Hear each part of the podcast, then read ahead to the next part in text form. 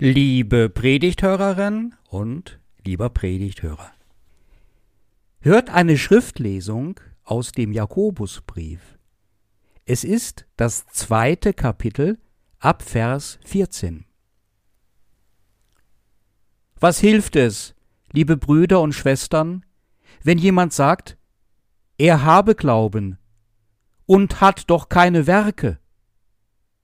Kann denn der Glaube ihn selig machen? Wenn ein Bruder oder eine Schwester Mangel hätte an Kleidung und an der täglichen Nahrung, und jemand unter euch spräche zu ihnen, Geht hin in Frieden, wärmt euch und sättigt euch. Ihr gäbet ihnen aber nicht, was der Leib nötig hat. Was könnte ihnen das helfen?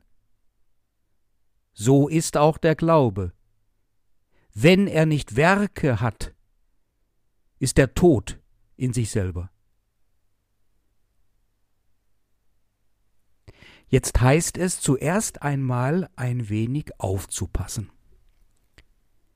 Bei dem Jakobus droht etwas, eine gewisse Gefahr.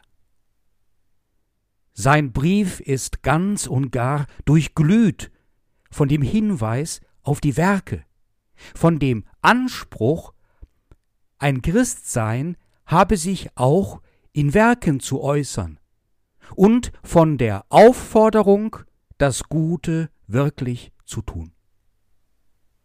Dagegen ist gar nichts zu sagen. Wir könnten doch alle unterschreiben, dass so ein Glaube ganz ohne Werke daherkommt wie eine lahme Ente. Entschuldigung an alle Enten, die sind nämlich überhaupt gar nicht lahm, sondern quickelebendig.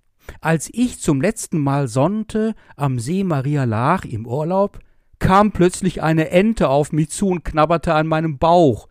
Der sah ihr allzu lecker aus und war flugs wieder fort, als sie erkannte, dass da nichts zu holen für sie war. Aber wenn wir denken, und dieses Missverständnis droht schon ein wenig, wenn man den Jakobusbrief liest. Lies den mal in voller Länge. Also, wenn wir denken, die Werke wären ganz, ganz wichtig, ultra wichtig, so wichtig, dass es ohne diese guten Werke keinen gnädigen Gott gäbe, dann gerät da schon was in Schieflage. Die guten Werke sind nicht der Weg des Glaubens in die Nähe zu Gott. Vielmehr ist es genau andersherum. Die guten Werke sind der Weg des Glaubens von Gott in die Welt. Es würde uns ganz wuschi machen, würden wir so eine Art Leistungssport aus den guten Werken machen. Wer die meisten hat, höher, schneller, weiter, der oder die ist Gott am nächsten. Pustekuchen. Deswegen hat Martin Luther, der große Reformator, den Jakobusbrief nicht gemocht, wegen dieser starken Betonung auf die Werke. Luther sagte einmal Am liebsten schmeiß ich den Jeckel raus, was heißt, am liebsten würde ich den Jakobusbrief aus dem Neuen Testament entfernen. Das ist auch kein Wunder, dass Luther da etwas empfindlich war. Er hatte doch die ganze Mühle gemahlen und diesen ganzen Irrweg beschritten. Er dachte doch als junger Mann, er müsse zuerst einmal ein Guter werden, um vor Gott bestehen zu können.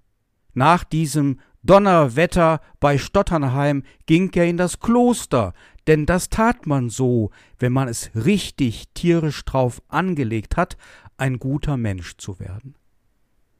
Und dies bedeutete dann so zum Beispiel Aufstehen mitten in der Nacht vor drei, erst einmal einige Stunden beten und Gottesdienst halten in der Klosterkirche, die nie auch im Winter nicht geheizt war, um dann endlich mal den ersten Bissen zwischen die Zähne zu bekommen.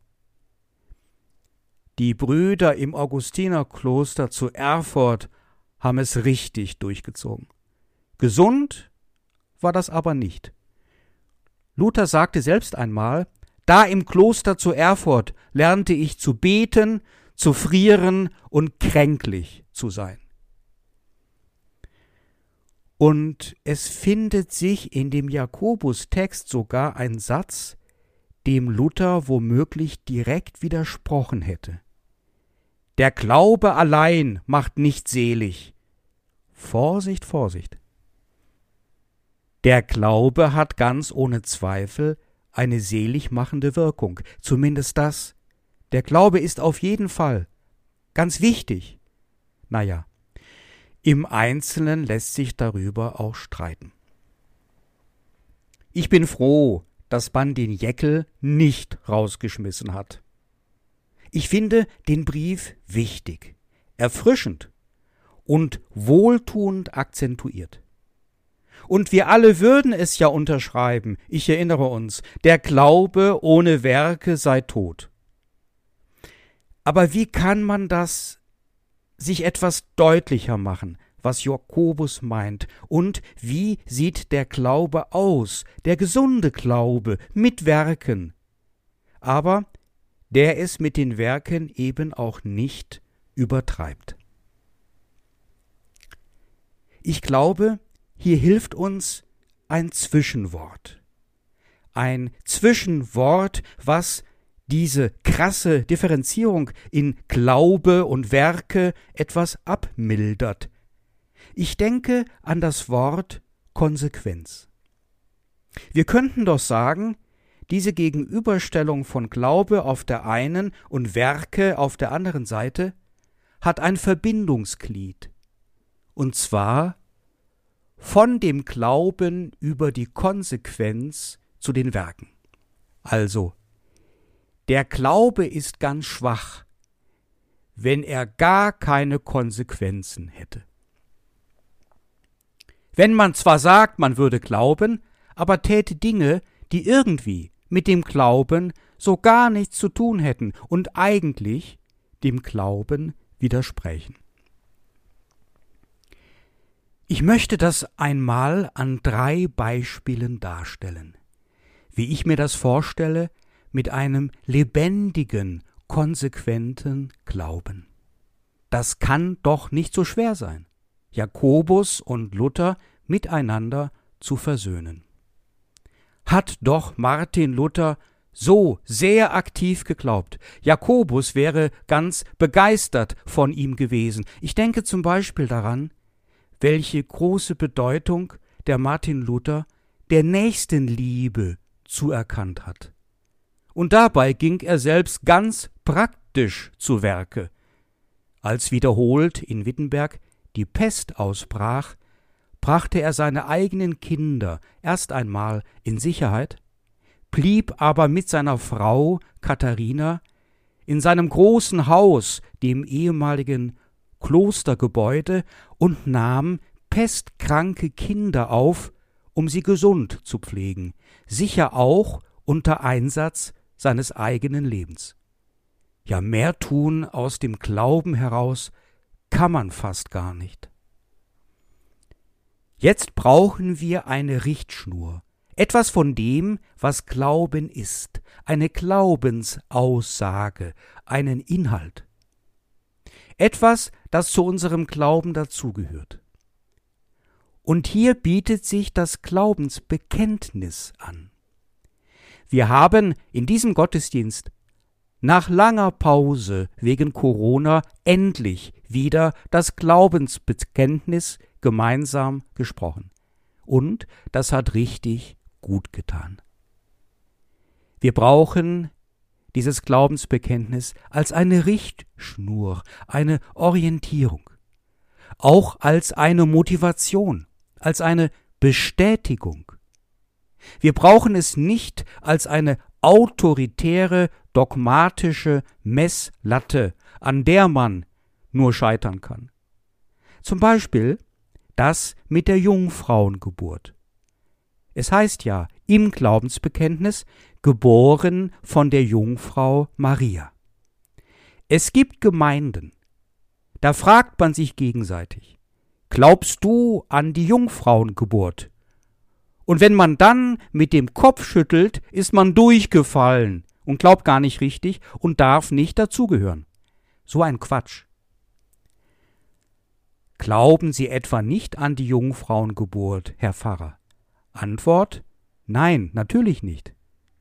Aber ich habe auch den Vorteil eines Theologiestudiums und habe erfahren, dass man da wohl von einem Übersetzungsfehler ausgehen muss, denn im griechischen Urtext steht junge Frau.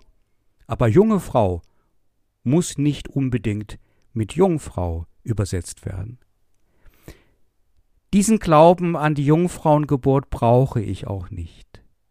Ich weiß schon, dass es mit der Geburt von Jesus etwas Göttliches auf sich hat.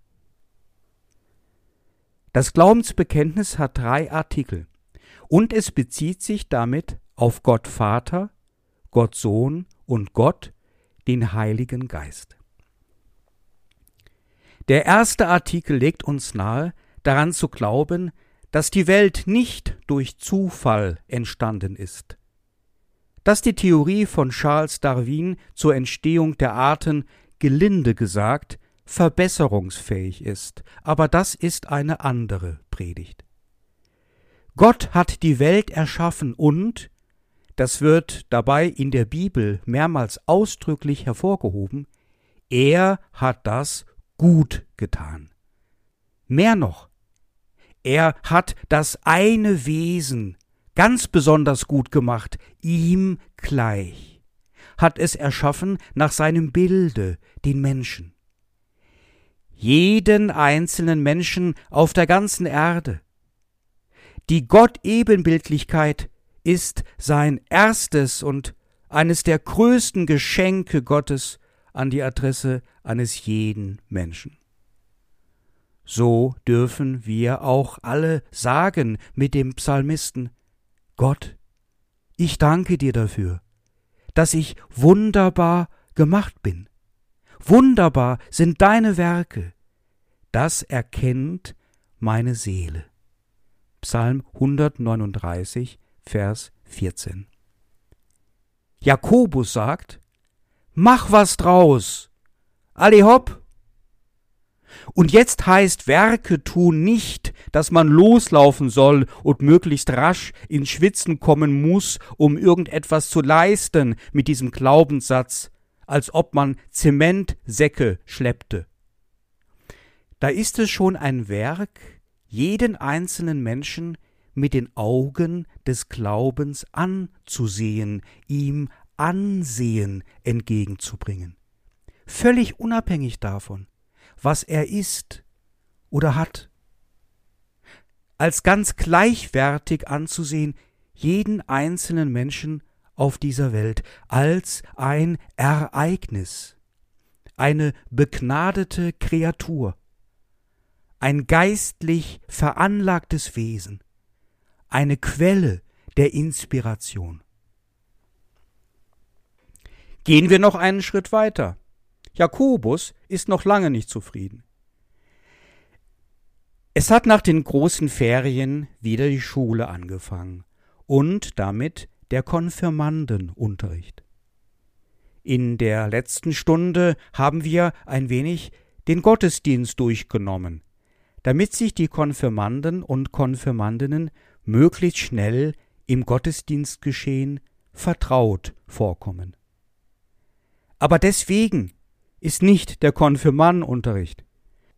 Damit wir Leute haben, die in den Gottesdienst gehen müssen.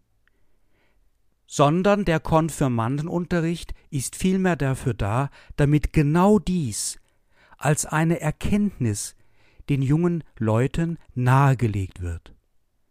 Gott hat mich wunderbar erschaffen. Und es lohnt sich, erwachsen zu werden, denn er muss doch einen Plan mit mir haben. Und es lohnt sich, Aufgaben zu übernehmen, denn er hat mich ausgestattet mit enormen Begabungen. Und es lohnt sich, die Welt zu entdecken, denn er hat sie gut gemacht. Und es lohnt sich nicht, sich über die Erwachsenen zu ärgern, die so manches verbockt haben, sondern lieber selbst erwachsen zu werden und es einfach besser machen zu wollen. Mit Gottes Hilfe. Das meint Jakobus, den Glauben entdecken als eine Kraft Gottes und in Konsequenz umgehen mit diesem Glauben. Der zweite Artikel bezieht sich auf Jesus Christus. Und hier haben wir eine große Hilfe durch Jesus. Er erteilt uns eine Lektion in Konsequenz. Er sagt zum Beispiel, Wer diese meine Rede hört und tut sie, der gleicht einem klugen Mann, der sein Haus auf Fels baute. Matthäus Kapitel 7, Vers 24. Wir brauchen eine Rede von ihm und haben ja gerade eine gehört in der Schriftlesung. Das Gleichnis von dem barmherzigen Samariter. Von einem, der unter die Räuber fiel und dann halbtot da am Boden liegt und wieder so privilegierte Leute vorbeilaufen. Fromme Leute von denen man das gar nicht gedacht hätte. Tempeldiener zum Beispiel haben plötzlich keine Zeit, in Wahrheit wahrscheinlich nur Angst um die eigene Haut. Und wenn sie keine Zeit hätten, dann wäre das ja so wie heute. Das wäre so, als wenn sich einer hier von uns verletzen würde und unser Küster Karl-Heinz liefe nicht sofort, um das erste Hilfe Köfferchen zu holen, weil er keine Zeit hätte. Jakobus sagt, alle hopp, wenn du jemanden helfen kannst, der deine Hilfe braucht, dann höre auf den Stich in deinem Herzen und bleibe stehen. Womöglich hat dich Gott selbst dann gerade angepiekt. Jesus setzt es in den Lebenszusammenhang und macht es damit praktikabel. Wenn du auf deinem Weg das erlebst, dann gehe nicht vorbei. Du musst also nicht die ganze Menschheit retten. Kannst du auch gar nicht. Aber im Kleinen mache deinen Glauben groß. Und habe ein Mitgefühl, eine Empathie, auch mit den fremden Menschen. Gehe in aller Konsequenz damit um.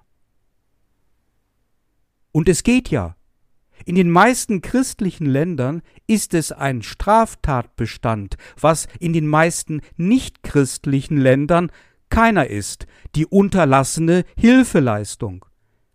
Das würde Jakobus gefallen. Es würde ihm auch gefallen, wenn man auch nicht allzu achtlos an dem vorbeigehen würde, was dem Umweltschutz diente denn unsere Natur liegt immer mehr am Boden. Aber es gibt noch ein drittes Beispiel, wie es einen dritten Artikel gibt. Ich glaube an den Heiligen Geist, und da heißt es die Gemeinschaft der Heiligen. Für den heutigen Tag ist auch ein Text vorgeschlagen von der Kirchenleitung, in welchem Jesus seiner Mutter und den eigenen Geschwistern eine Absage erteilt. Mutter, Geschwister sind draußen vor der Tür? Ich sage euch, wer den Willen Gottes tut, sind mir Mutter und Geschwister. Markus Kapitel 3 Abvers 31 es gibt eine wunderbare, geheimnisvolle Gemeinschaft derer, die an Gott glauben und im Glauben im Leben unterwegs sind. Das sind wir womöglich alle, mehr oder weniger. Aber es ist die Frage, wie man das entdecken und wie man damit bewusst umgehen kann. Alle hopp! Das tun, was unserer Gemeinschaft dienlich ist, was den Egoismus in unserer Gesellschaft abschwächt und das Gemeinschaftsgefühl stärkt, was unsere Gemeinschaft zeigt in ihrer Heiligkeit.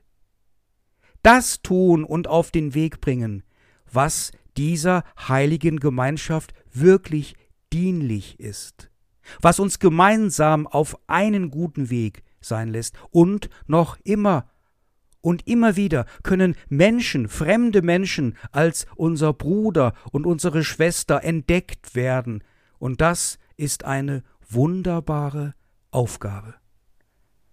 Eine wunderbare Aufgabe, gerade auch für die sogenannten Ältesten, erfahrensten, für die Kirchenvorsteher und Kirchenvorsteherinnen dass wir überlegen, gemeinsam beraten und beschließen, was dieser heiligen Gemeinschaft dienlich ist und wodurch sich die Zusammengehörigkeit und das Verständnis in unserer Gesellschaft verstärken. Lasst uns da mal was gemeinsam auf den Weg bringen. Und der Frieden Gottes, welcher höher ist als alle menschliche Vernunft. Er bewahrt unsere Herzen und Sinne in Jesus Christus. Amen.